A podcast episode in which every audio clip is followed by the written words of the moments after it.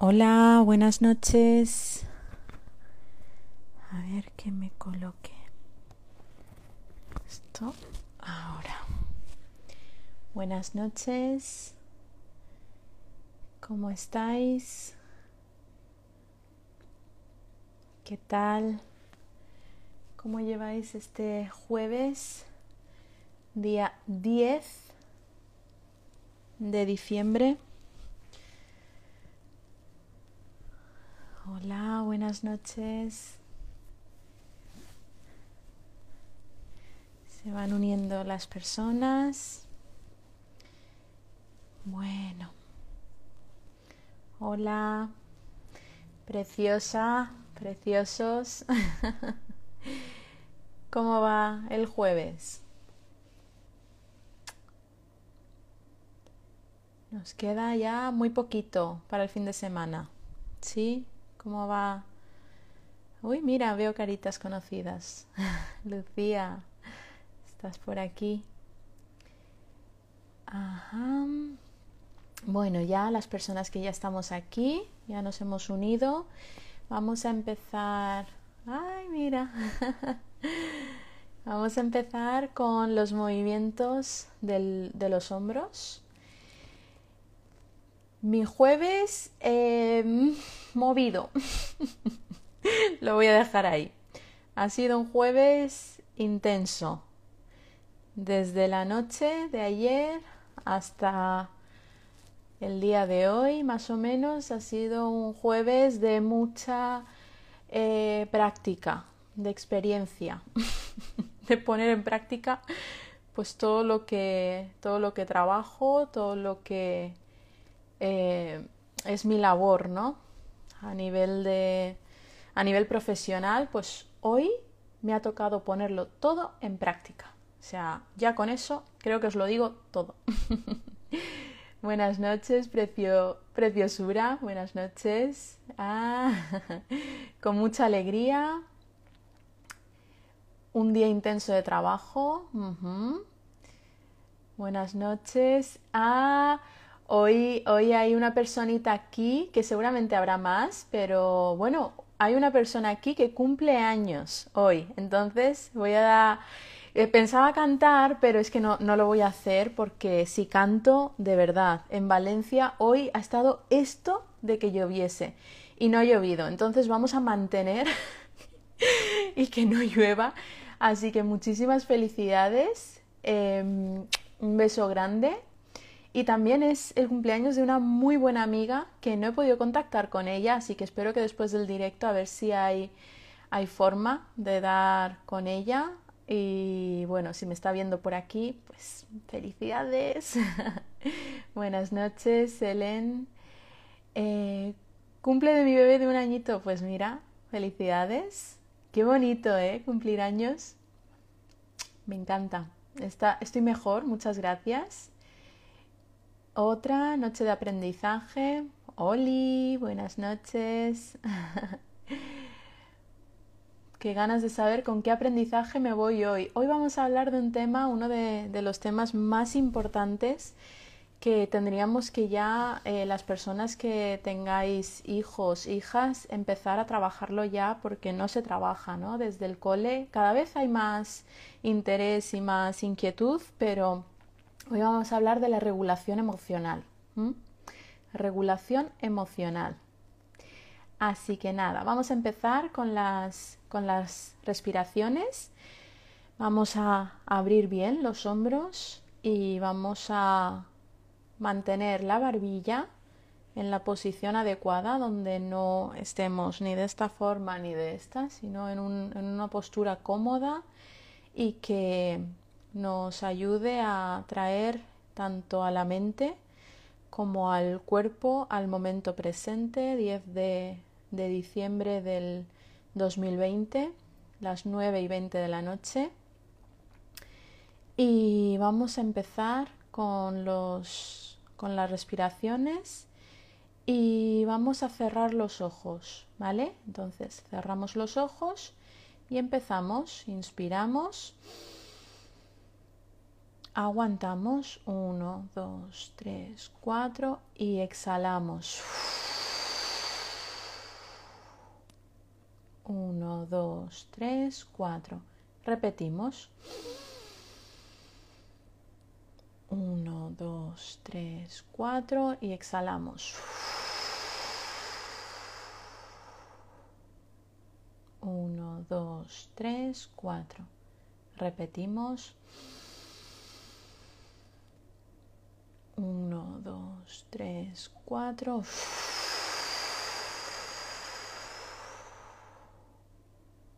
1, 2, 3, 4. 1, 2, 3, 4.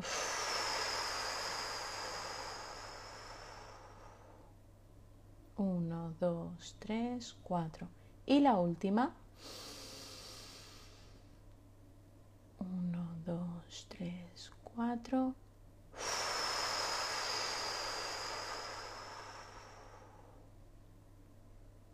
1, 2, 3, 4. Y ya estamos listos, listas. Se quedan todos los directos guardados, así que bien. Bueno, ¿cómo estáis? ¿Cómo estáis esta noche? Eh, ¿Se me oye bien? Sí, ¿no? Es que tengo el, el que se tapa con la propia blusa, pero yo creo que se oye bien. Hoy, ¿de qué vamos a hablar? De la regulación emocional. ¿Qué, qué, es la regulación emocional? ¿A qué os... ¿Qué pensáis? Vamos a abrir un poquito el debate, luego cerraré los comentarios y hoy tengo una meditación preparada muy, muy, muy... no sé, no sé cómo llamarla. es una meditación que la haremos em, en un ratito, porque es un poco más larga que las, las que he ido haciendo hasta el momento. Así que, ¿qué pensáis? ¿Control? ¿Control de las emociones? Fijaros la propia gestión de las emociones, saber gestionar, exacto, la propia palabra, regular, ¿no? Cuando hablamos de la, de la regulación, eh, podríamos hablar como de un botoncito, ¿no? Regulación emocional, aquí dice una persona, me suena a estoicismo. Eh, hay varias personas hablando de la palabra control, ¿no? Controlar los pensamientos, escucharlos, prestarles atención, pero veo que esta palabra se repite, controlar. ¿Y qué ocurre? Cuando estamos em, controlando, pensamos que tenemos nosotros el poder, ¿no? Nos sentimos muchas veces protagonistas. Y la realidad cuál es? Que muchas veces eh, la estimulación que nos rodea, elegimos más bien poquito de eso. ¿Sí? Elegimos poquito. Y si estamos con la palabra control, cuando ocurre algo que se escapa, nos generamos mucha frustración que ya de, por sí la situación genera frustración, pero se suma además esa resistencia que de repente se pone en, manifiesto, ¿no? Y dices, ostras, eh, algo que podría ser pues el 50%, ¿no? Una situación que genera más o menos un 50% de malestar, si añadimos nuestra resistencia y nuestra ilusión de control, hay algunas personas que habréis visto el vídeo que tengo, un poema, que de hecho lo voy a rescatar, voy a rescatar ese poema y lo vamos a leer. Y habla del, del, de las emociones, ¿no? A ver si lo puedo rescatar. El poema se llama Em, eh, permitir. ¿Os acordáis de ese poema? Que hemos, no sé si aquí en estos directos lo hemos leído, pero voy a rescatarlo porque creo que me viene muy bien para explicar el tema que he elegido para hoy.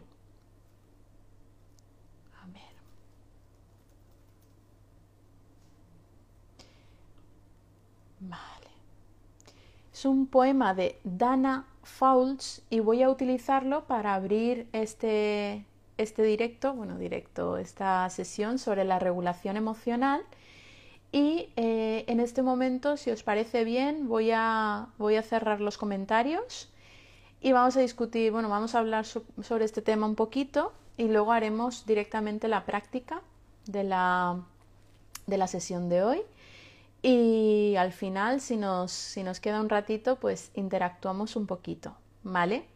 Así que voy a leer el poema y... Ah, sí, voy a leer el poema y luego hacemos la reflexión. El poema se titula Permitir. Permitir de Dana Fouls, por si queréis buscarlo. A la vida no se le puede controlar. Trata de acorralar a un rayo o de dominar a un tornado. Detén a un río y creará un nuevo cauce. Resiste y la marea te hará caer. Permite y la gracia te aupará a un nivel superior. La única seguridad reside en dejar entrar todo lo salvaje y lo débil, el miedo, las fantasías, los fracasos y el éxito. Cuando la pérdida arranca las puertas del corazón o la tristeza encubre tu visión con desesperanza, la práctica consiste sencillamente en soportar la verdad. Si escoges abandonar tu forma conocida de ser, todo el mundo se revela ante tus ojos nuevos. Voy a repetir estas últimas tres líneas porque me parece que resume muy bien ¿no? la, la resistencia y el control y la lucha en la que nos metemos cuando se presenta una incomodidad, una situación que no, que no sabemos gestionar. ¿no?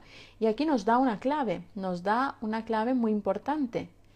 Y, lo dice claramente además, la práctica consiste sencillamente en soportar la verdad. Si escoges abandonar tu forma conocida de ser, todo el mundo se revela ante tus ojos nuevos. ¿Y qué ocurre? Cuando estamos utilizando los patrones conductuales que hemos ido creando prácticamente desde la infancia, y muchos de los cuales se dan por aprendizaje vicario, aprendizaje por observación ¿no? de los modelos, de los cuidadores principales que hayamos tenido en ese momento, se van fijando unas, eh, vamos creando en el cerebro unas redes neuronales. O sea, eso es algo que se escapa completamente de nuestro control, ¿no?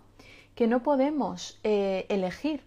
La verdad es esa. O sea, igual que elegimos dónde nacer. O sea, yo digo, bueno, pues quiero a esta mamá y a este papá. A lo mejor me gusta un, hombre y una mujer y entre ellos pues no hay química o no se juntan.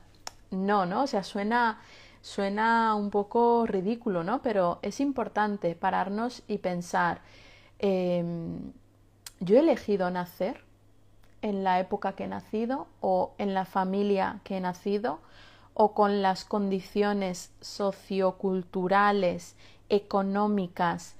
Em, no, no elegimos.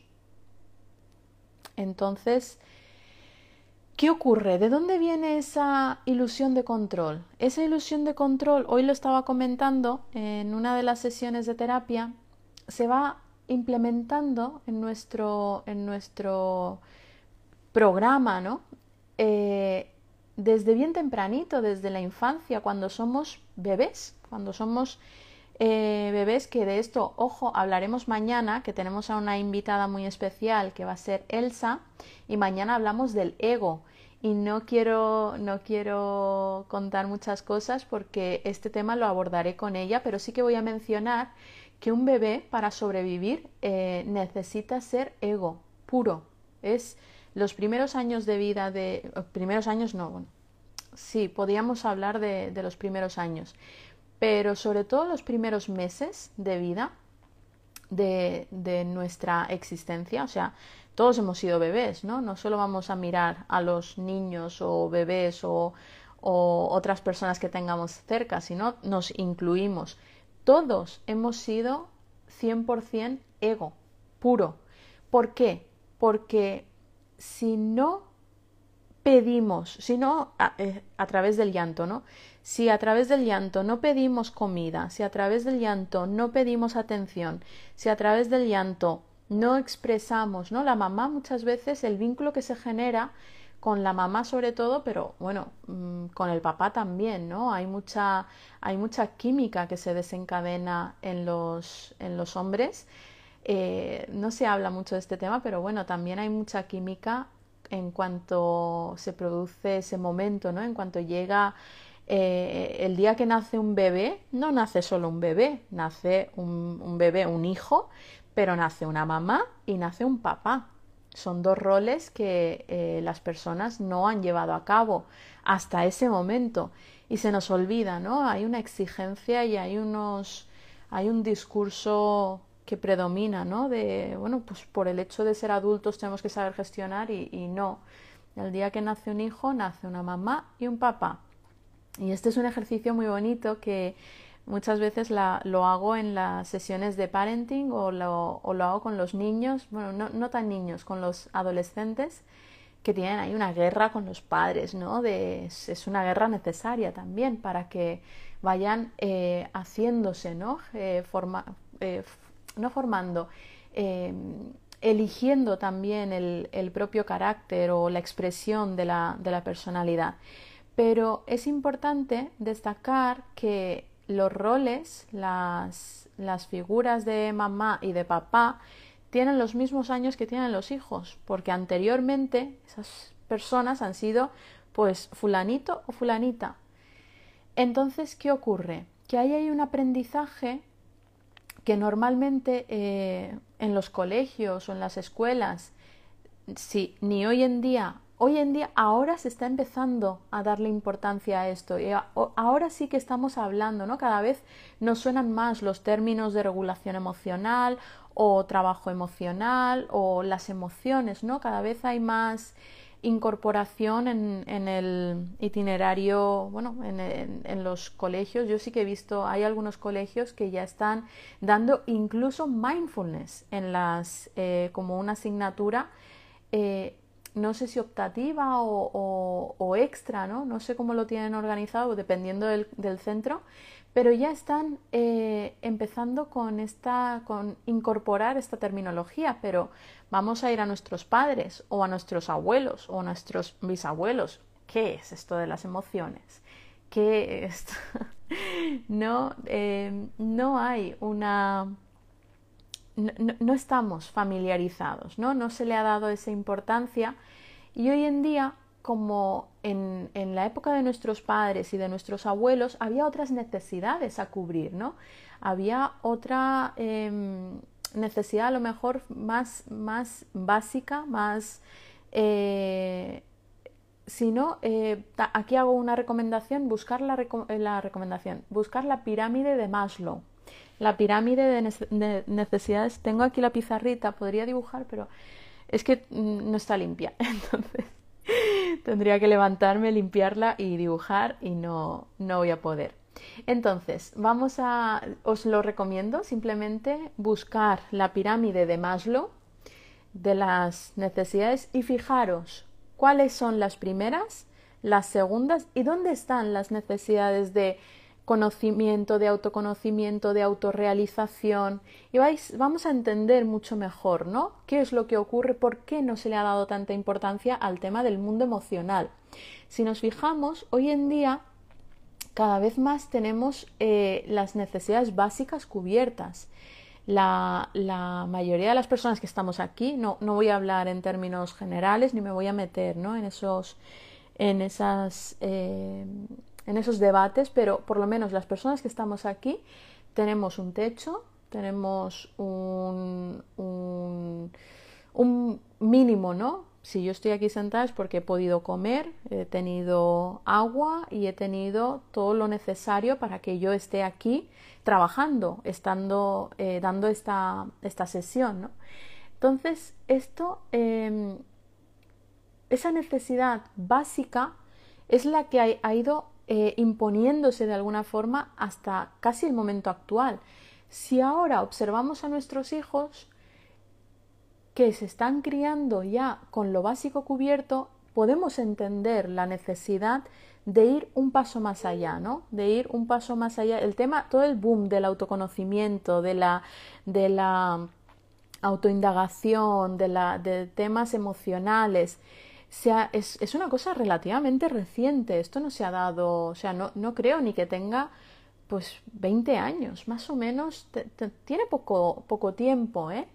Entonces, vamos a ver un poquito qué es esto de la regulación emocional. Eh, no sé si esto ha quedado claro, ¿no? La necesidad del por qué ahora y no hace 20 años eh, es una necesidad inherente a la existencia humana, ¿no? Venimos con esto, pero que lo exploremos o que haya una necesidad más fuerte de explorarlo, yo creo que es este el momento, este momento y esta época, donde también ha habido una sacudida, ¿no? Una sacudida que es un virus que de repente aparece y, nos revoluciona, ¿no? Muchas personas pues han, han tenido cambios muy profundos, muy significativos y yo que trabajo en este campo, en la terapia psicológica, hay muchas personas que han decidido hacer cambios a raíz de esta crisis, ¿no? De, pararse y decir, ostras, ¿qué está pasando con mi vida, no?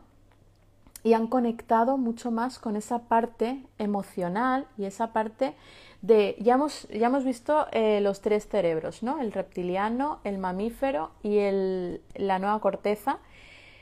Y si no lo habéis visto, iros a, creo que es la semana pasada, ¿no? La anterior, la clase, no sé si era el miércoles, creo que es un miércoles que di esa clase de los tres cerebros. Y hoy como vamos a hablar de la regulación emocional, estamos hablando de la regulación emocional, ¿dónde situamos toda la, todo nuestro mundo emocional? Ojo porque esto ya es algo que impacta. No está en la nueva corteza, está aquí, en el mamífero. Ojo, el mamífero que lo compartimos con nuestras mascotas, con muchos animales y es una, es, em, es una necesidad, fijaros, anterior al, al, lenguaje, a la racionalización, al, a, incluso a, a, todo el funcionamiento de la mente, ¿no? La mente sobre todo reactiva, que todo lo quiere analizar, todo lo quiere eh, narrar, todo lo quiere categorizar, interpretar. Cuando nos vamos al mamífero, aquí eh, hay dos necesidades básicas, el amor y el vínculo. Y también el sistema límbico ya hemos hablado alguna vez de la amígdala, os suena, ¿no? Esa, esa pequeña, es una cosa así, una pequeña almendrita que si nos pudiéramos meter los dedos en las, en las orejas, al final no se unirían esos dedos. ¿Por qué? Porque justo ahí, en medio, está la amígdala. Entonces, la amígdala es una de las partes, ojo, que más estamos trabajando cuando hacemos las meditaciones. ¿Por qué? Porque nos quedamos en, en, la, en lo que acontece desde el modo observador. No hacemos nada. Y la amígdala es una de las estructuras que más cambios em, observamos en las, eh, técnicas que se utilizan de neuroimagen.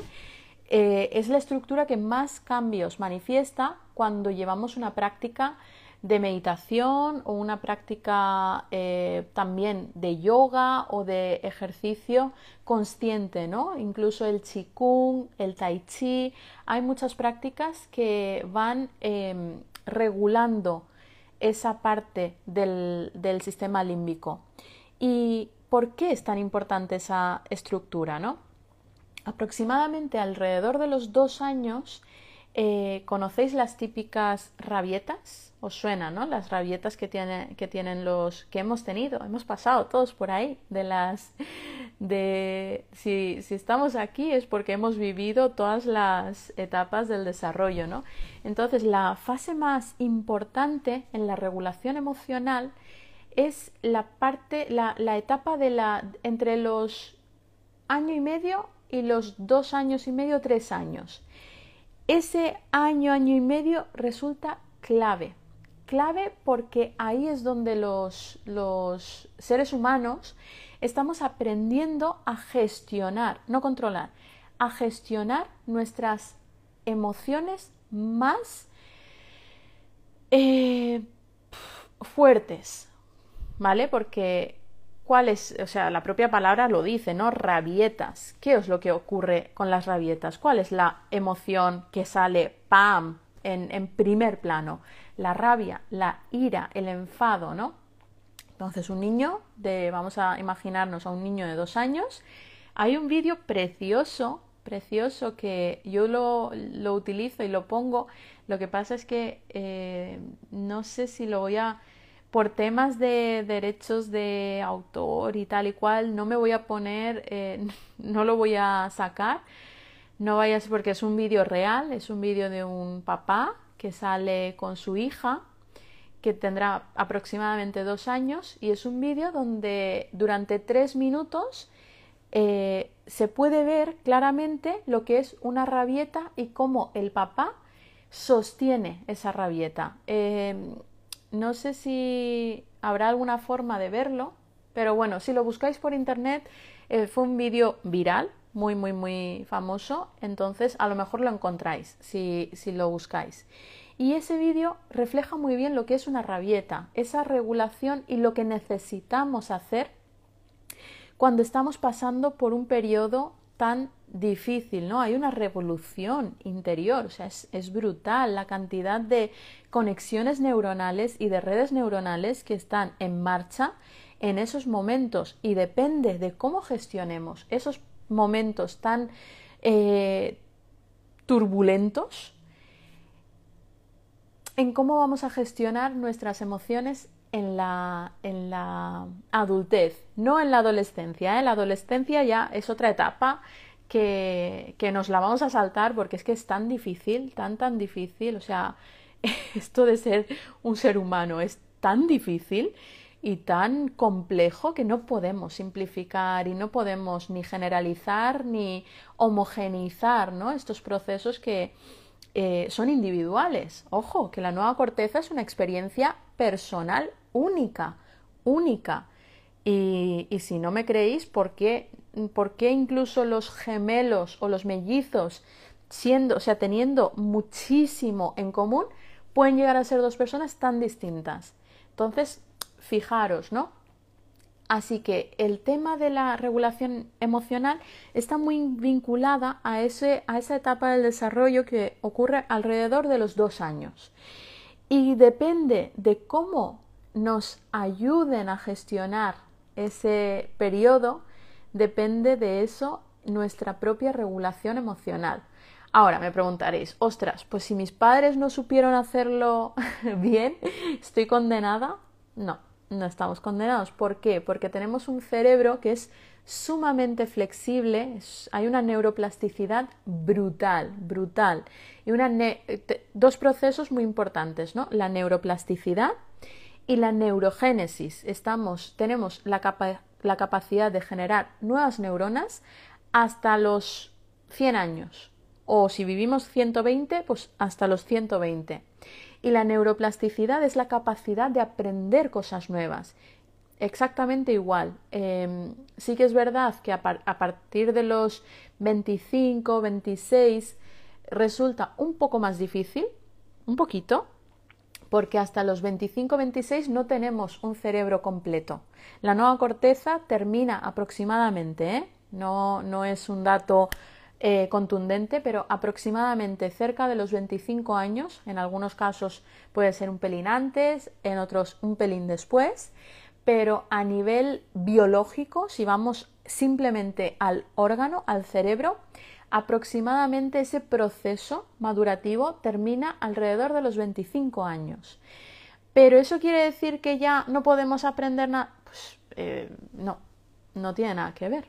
No tiene nada que ver. Entonces, esto es importante, ¿no? Ya que estamos hablando de la regulación emocional, porque cuando hablamos de este tema, muchas veces yo oigo frases tipo, bueno, pues yo soy así, así seguiré, ¿no? Incluso tenemos mucha música de, de... Ahora, es que esto, esta frase que acabo de decir es de una canción, lo que pasa es que no recuerdo cuál. Soy así, así seguiré y, y, y nunca cambiaré. Buah, es famosa, lo que pasa es que no me acuerdo, no me viene el título.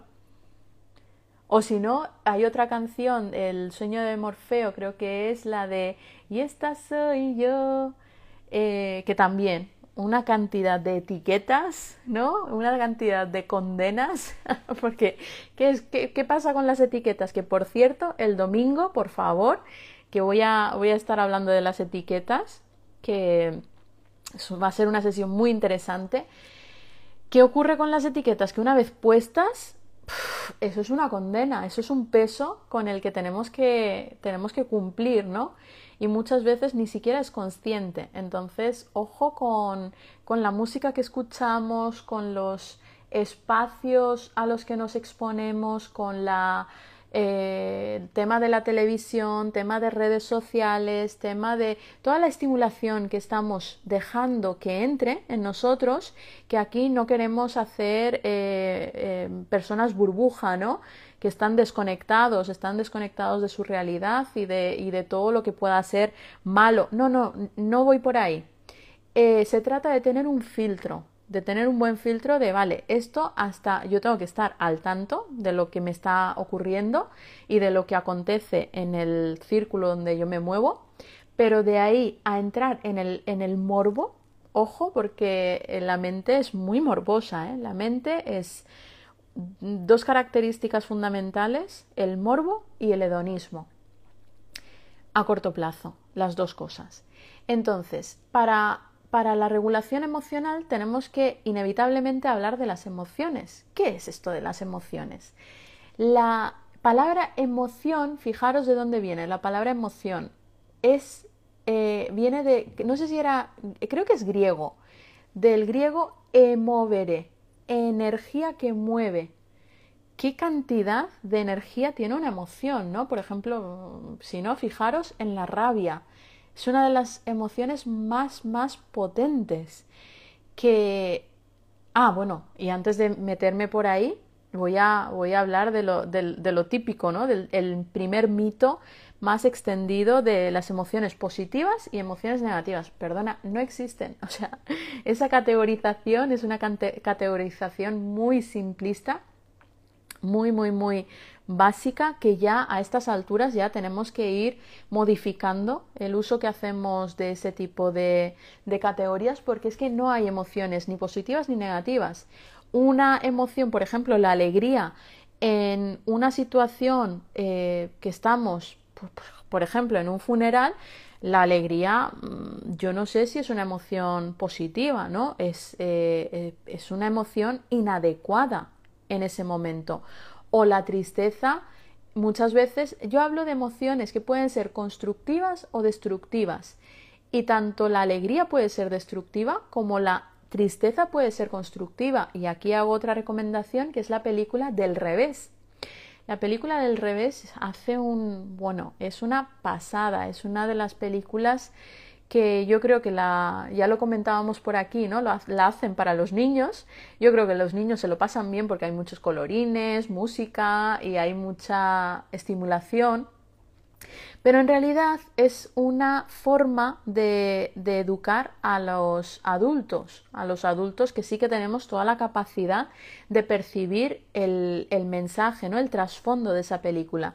Así que yo os recomiendo ver esa película del revés o Inside Out, que habla de las, de las cinco emociones que en realidad son siete, ¿eh? las, las emociones universales. No, no recuerdo sí que escuché una entrevista de, la, de, las personas, bueno, de todo el equipo, que explicaban el por qué excluir dos emociones que no aparecen, que también son universales, pero bueno, está muy bien hecha, está eh, muy enfocada hacia la comprensión incluso de muchos procesos que yo a mí me sorprendió, ¿no? De la memoria a corto plazo, de la memoria a largo plazo, los recuerdos conscientes, inconscientes. Es una película bastante completa.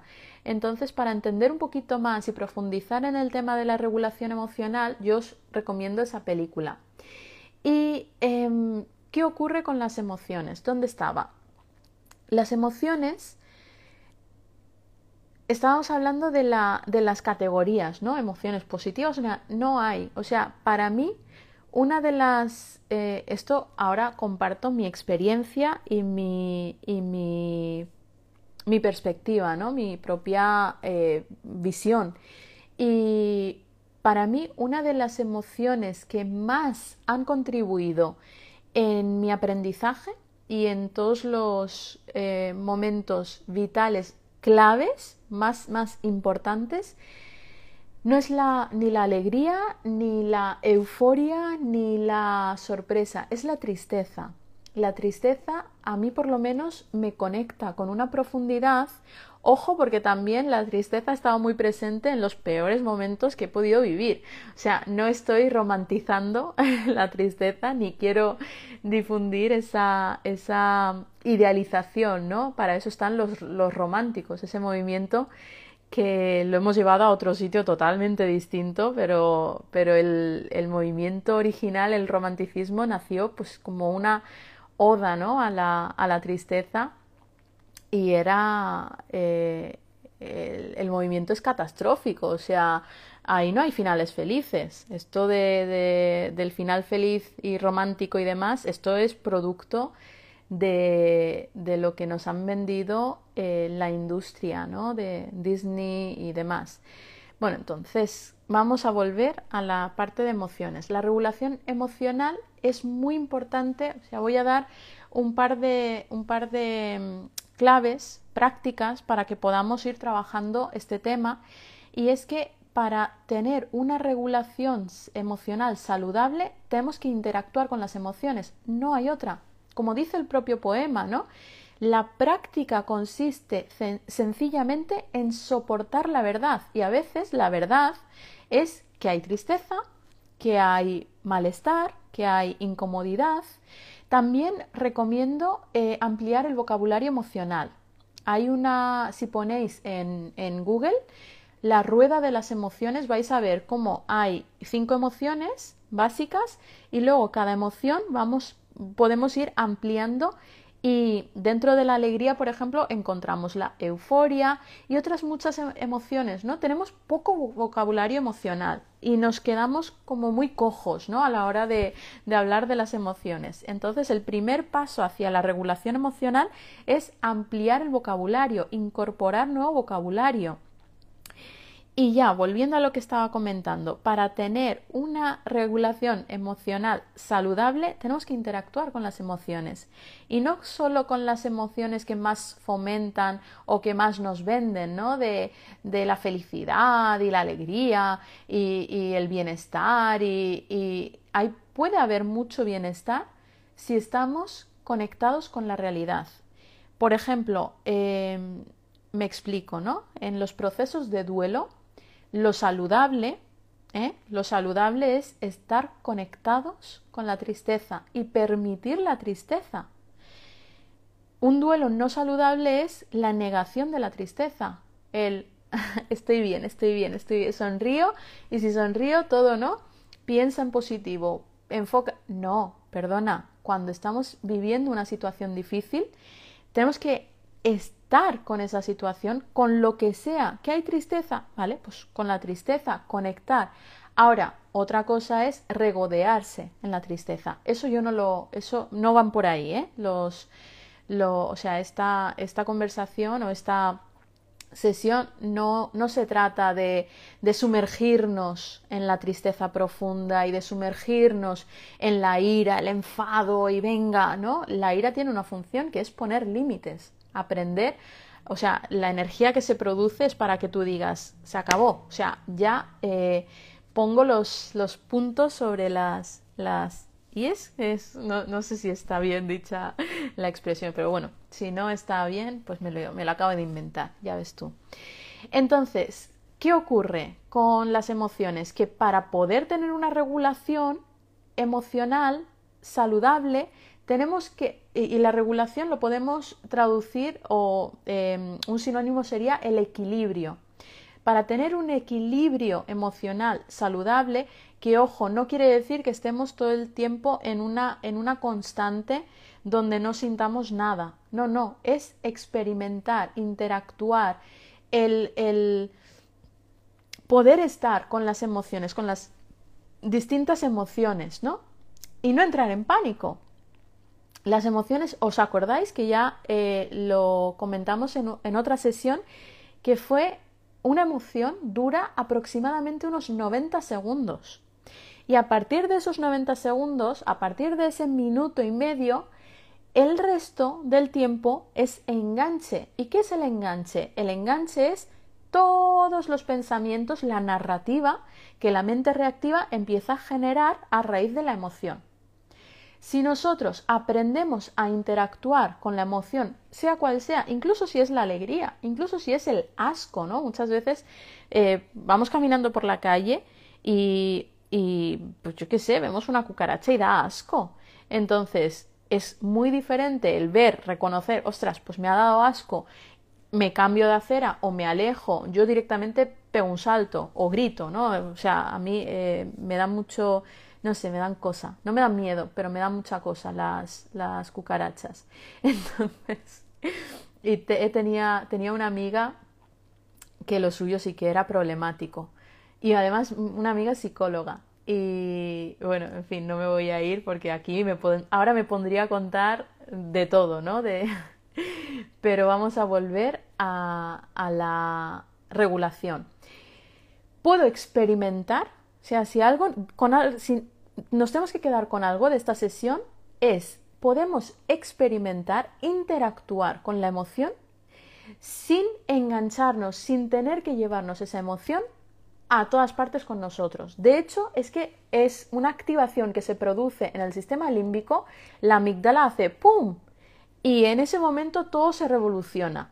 Si conseguimos estar en la emoción sin emitir conducta, sin exteriorizar, porque, ojo, esto, eh, ¿qué ocurre con las emociones difíciles? Cuando aparece una emoción difícil muy, muy intensa, es la actividad de la corteza, eh, de la nueva corteza, la parte que nos hace racionales, coherentes, incluso porque acordaros, está la mente aquí, pero está la mente tanto reactiva como la sabia, la observadora, están aquí, ¿eh? Las dos.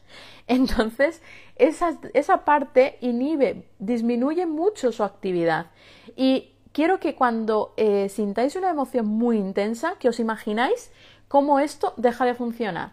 Entonces ya dejáis de, yo dejo de ser Tara, yo me convierto automáticamente porque estos dos cerebros, el reptiliano y el límbico, el, perdón, el mamífero, lo compartimos con, de hecho se, se desarrollan donde, dentro del, de la barriga de mamá, ¿no? A mí lo que me hace Tara es este cerebro el último, el tercero. Entonces, esto es lo que yo lo comparto con los, con los seres, eh, bueno, pues con los mamíferos, ¿no? Entonces, ¿qué ocurre? Cuando aparece, por ejemplo, la tristeza, yo dejo de ser Tara. Yo en ese momento soy la tristeza. Y todo lo que me haga hacer la tristeza, si yo emito conductas, puedo liarla y puedo generar, ¿no? La tristeza a lo mejor no tanto, pero la rabia, la rabia podemos arrasar con lo que nos con lo que nos encontremos en nuestro camino, ¿no? ¿Qué ocurre? Aparece la rabia o la ira, hacemos eh, el desastre del siglo y luego esto baja, esto va bajando y decimos, ¡Ah! ¿pero qué he hecho? ¿No? Pero las personas que nos rodean ¿Ven a la rabia? No, ven a Tara enfadada. Entonces, ojo porque esto es una trampa. Eso es una trampa y además esto nos trae muchísimos problemas, muchísimos problemas. Lo malo, el tema de las emociones, eh, tenemos, eh, no sé si ah, eh, os, suena ese programa de Miénteme, Lie to Me, de, de este hombre tan, ay, me encanta ese hombre, buscarlo, Miénteme o Lie to Me, que es el, eh, un, fue una serie de hace muchos años, no sé si todavía seguirá, que lo que hacía el protagonista era analizar las microexpresiones. Así que hay una parte que aunque nosotros nos quedemos muy quietos, muy quietos, muy quietos cuando estemos en una emoción muy intensa, nuestra expresión va a haber microexpresiones que van a delatar esa emoción. Entonces, es, es, difícil, ¿eh? O sea, lo que, lo que estoy proponiendo aquí, yo os lo adelanto. No es fácil, no es, no es un caminito de rosas, requiere trabajo, entrenamiento, mucho, mucho, mucho trabajo de conciencia y mucho trabajo de elegir. A mí, por ejemplo, me, me, da mucho poder, me da mucho poder. Eh, hay una frase que me estoy acordando ahora de Lola Vendetta, que es... Eh, hay un perfil, esta chica em, tiene unas ilustraciones que me muy muy revolucionar, impactante además, que me gusta mucho y es, a ver si lo puedo decir, me empodera saber que tengo mucho poder y no lo utilizo para destruir. Sí, creo que es esta frase. O si no, algo parecido. Lola Vendetta, si queréis buscar el perfil. Me empodera saber que tengo mucho poder y que no lo uso para destruir. Entonces, con las emociones ocurre lo mismo, es una energía que nos mueve, es una energía que, que nos, que nos eh, da mucha eh, potencia, ¿no? Es como un turbo, es como de repente, ¡pam!, sentir el turbo. Y ahí tenemos que tener mucho cuidado porque podemos o crear una, una emoción, por ejemplo, la creatividad, también es una mezcla ¿no? Eh, de varias emociones que fijaros, crea y, puede haber un proyecto precioso. Pero si esa misma emoción que hay de base se enfoca hacia, hacia la narrativa destructiva, pues nos puede llevar a terrenos muy pantanosos. Entonces, ojo con, esto y sobre todo visualizar, visualizar cómo cuando estéis muy, muy, muy alterados o bajo una emoción muy fuerte, incluso la del miedo, ¿eh? Y la, la, emoción del miedo es la que está más presente en la, en la activación, en la ansiedad. La tristeza sería en la depresión, ¿no? La tristeza profunda. Entonces, aquí la novedad es que podemos estar con las emociones sin resistirnos, sin intervenir y sin sumergirnos en ellas. Podemos sostenerlas. Yo incluso os digo que pongáis las manos así. Yo lo hago. digo, madre mía, o sea, esto se ha presentado y entro, entro en la narrativa, pero luego el trabajo es, vale, vuelvo a mí. Es una emoción. Ahora estoy sintiendo la ira. Vale, es la ira. No soy la ira. Yo soy Tara con un poquito o un muchito, depende del momento, de ira. Soy Tara con tristeza, pero yo no me convierto en la tristeza. Entonces es esa fusión, ¿no? La que, la que genera a nivel conductual muchas eh, reacciones que pueden llevarnos a tener problemas, bueno, pues sobre todo con las personas que más cerca tenemos, ¿no? Así que bueno, aquí ya cierro con la parte teórica y vamos a empezar directamente, si os parece bien, con la meditación, porque nos quedan aproximadamente unos 10 minutos y creo que esta, esta sesión la, la vamos a cerrar. No quiero que se nos escape esta práctica. Así que directamente vamos a buscar la posición de meditación, la que tenga cada persona. Vamos a ponernos cómodos. Para esta meditación sí que os invito una posición cómoda, ¿sí? Porque la práctica puede ser a veces un poco difícil. Entonces, simplemente buscamos comodidad. Podemos incluso bajar un poquito la luz. Podemos incluso tumbarnos para esta práctica. Y cuando ya tengamos la posición, cuando ya hayamos elegido la posición para esta práctica, cerramos los ojos. Y vamos a empezar a traer la atención a la respiración, a este fenómeno tan familiar, tan ordinario que nos acompaña a todas partes incluso cuando estamos durmiendo. Entonces vamos a enfocarnos en la respiración, vamos a observar la respiración. No tenemos que hacer ningún esfuerzo para llevarla a cabo. Ocurre de forma natural. Y podemos prestarle atención desde nuestra mente de principiante, esa mente que tiene una apertura, que tiene curiosidad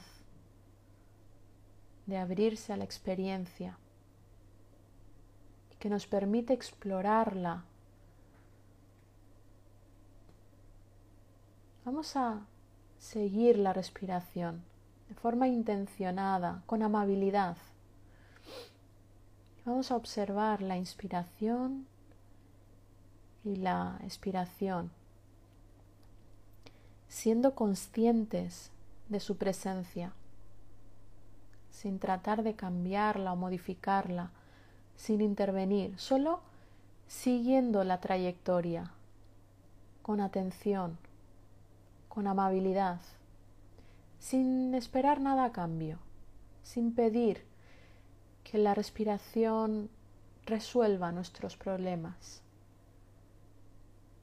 Solo vamos a entrenarnos a prestarle atención para que pueda ser un refugio, un lugar seguro al que podamos volver para descansar y recuperar la calma.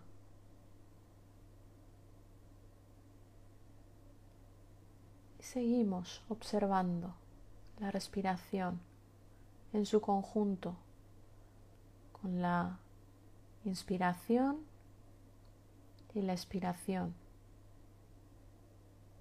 Más allá de nuestras preocupaciones, del contenido de la mente reactiva, vamos más allá, observando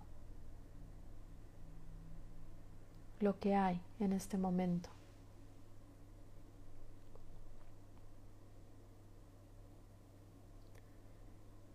Y observamos también las sensaciones físicas que produce la respiración en mi cuerpo.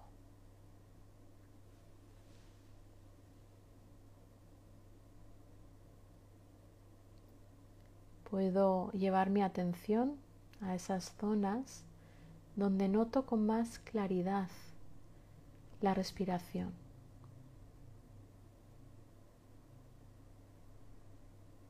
Puede ser la zona de las fosas nasales, puede ser la zona del abdomen. Mantenemos nuestra atención y observamos.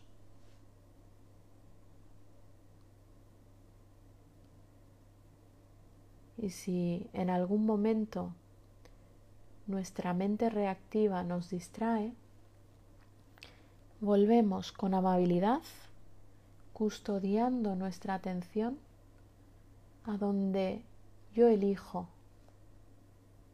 ponerla, en la respiración y en las sensaciones físicas de la respiración.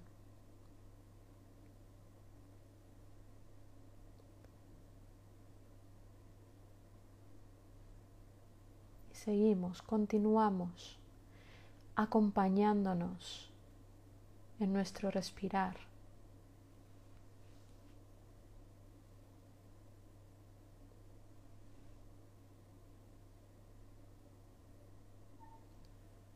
Y en este momento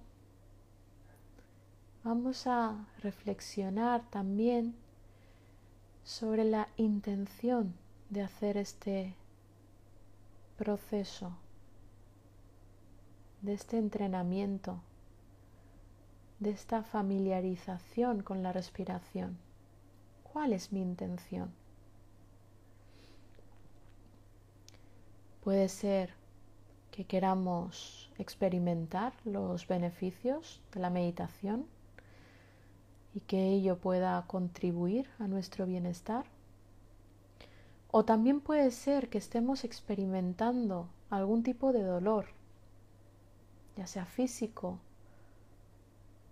o emocional, y queramos a través de esta práctica suavizarlo. Si este es el caso, vamos a invitar a esa emoción, a ese dolor o incluso a esa incomodidad.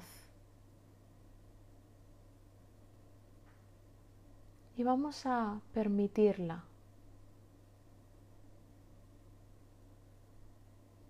Vamos a sentarnos con ella, observando.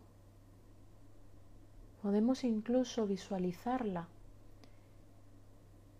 Si pudiera tener una forma, ¿cómo sería? Si pudiera tener un color, ¿cuál sería? ¿Tiene vida?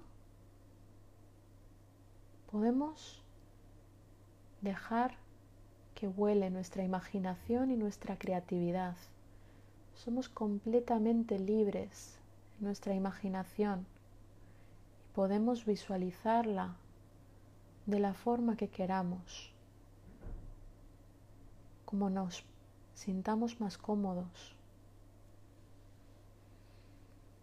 Vamos a visualizar, sea un dolor, sea una incomodidad, sea un malestar, sea lo que sea. Y vamos a poner una intención una intención firme con respecto a lo que haya elegido visualizar en este momento. Y la intención va a ser sostener lo que hay en este momento. Poder acompañarnos respetando la presencia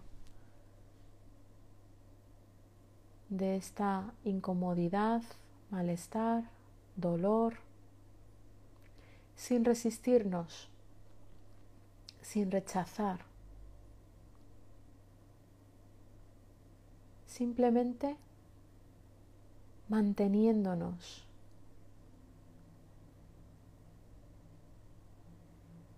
Con firmeza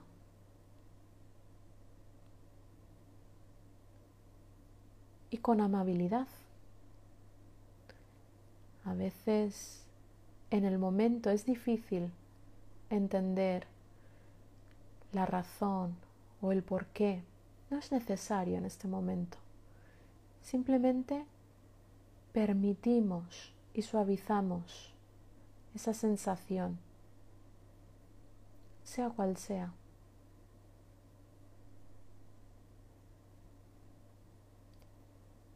Y fijando esa intención, vamos a comprometernos con nosotros mismos, con nosotras mismas, de mantener esa presencia ante aquello que quizá no me agrada, pero está.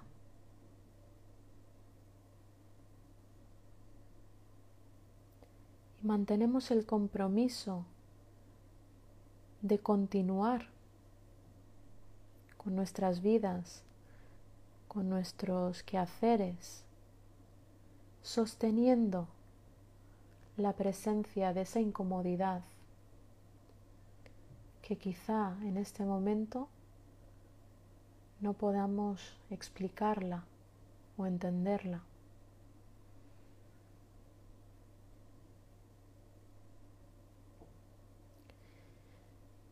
Poco a poco vamos a cerrar esta práctica.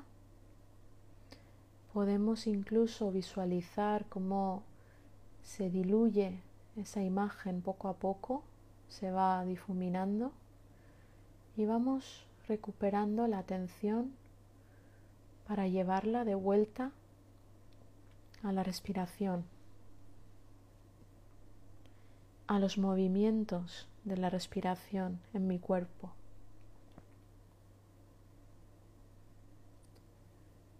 Y observamos la respiración, el pulso vital.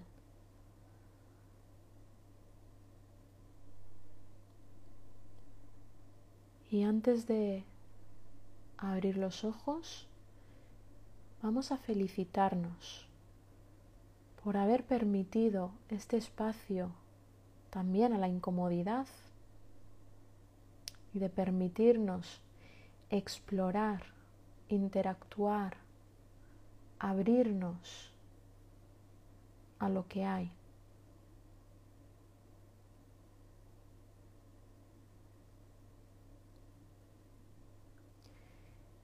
Poco a poco, manteniendo en la medida de lo posible esta conciencia activa de nuestro cuerpo, vamos a abrir los ojos lentamente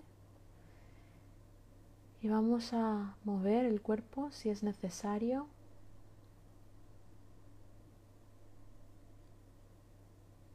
Y con esta práctica cerramos la sesión de hoy. Voy a abrir los comentarios, nada, minutito, ya son las 10 y 17, así que Espero que hayáis podido seguir la, práctica, esta meditación.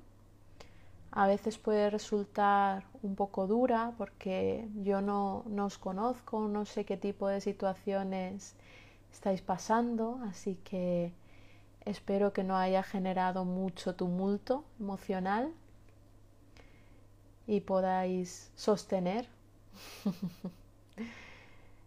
sea lo que sea, lo que se presente. Y bueno, nos vemos mañana a las nueve y cuarto con, con Elsa y vamos a hablar mañana del ego. Así que nada, vuelvo, eh, como no hemos tenido tiempo de hablar en el directo, Cualquier duda, pregunta, eh, la podéis dejar en los comentarios y yo en la medida de lo posible iré respondiendo. Así que nada, que tengáis una noche de descanso, que podáis dormir y que descanséis sobre todo. Muchas gracias por vuestra presencia y Bueno, lo dejamos aquí por hoy. Os leo, ¿eh? Os leo, aunque aunque no diga nada, os estoy leyendo. Y cualquier cosa, pues mañana comentamos un poquito, si es necesario. Y ojo, cualquier em, sensación física que aparezca, sostenerla. Podemos sostenerla. No hay, hay poquitas cosas y tenemos mecanismos muy potentes que se activan de forma automática cuando no podemos sostener algo. Así que confiar en el proceso, confiar en vuestro cuerpo, confiar en, en lo que hay y simplemente aprender a acompañarnos y a sostenernos en lo que haya.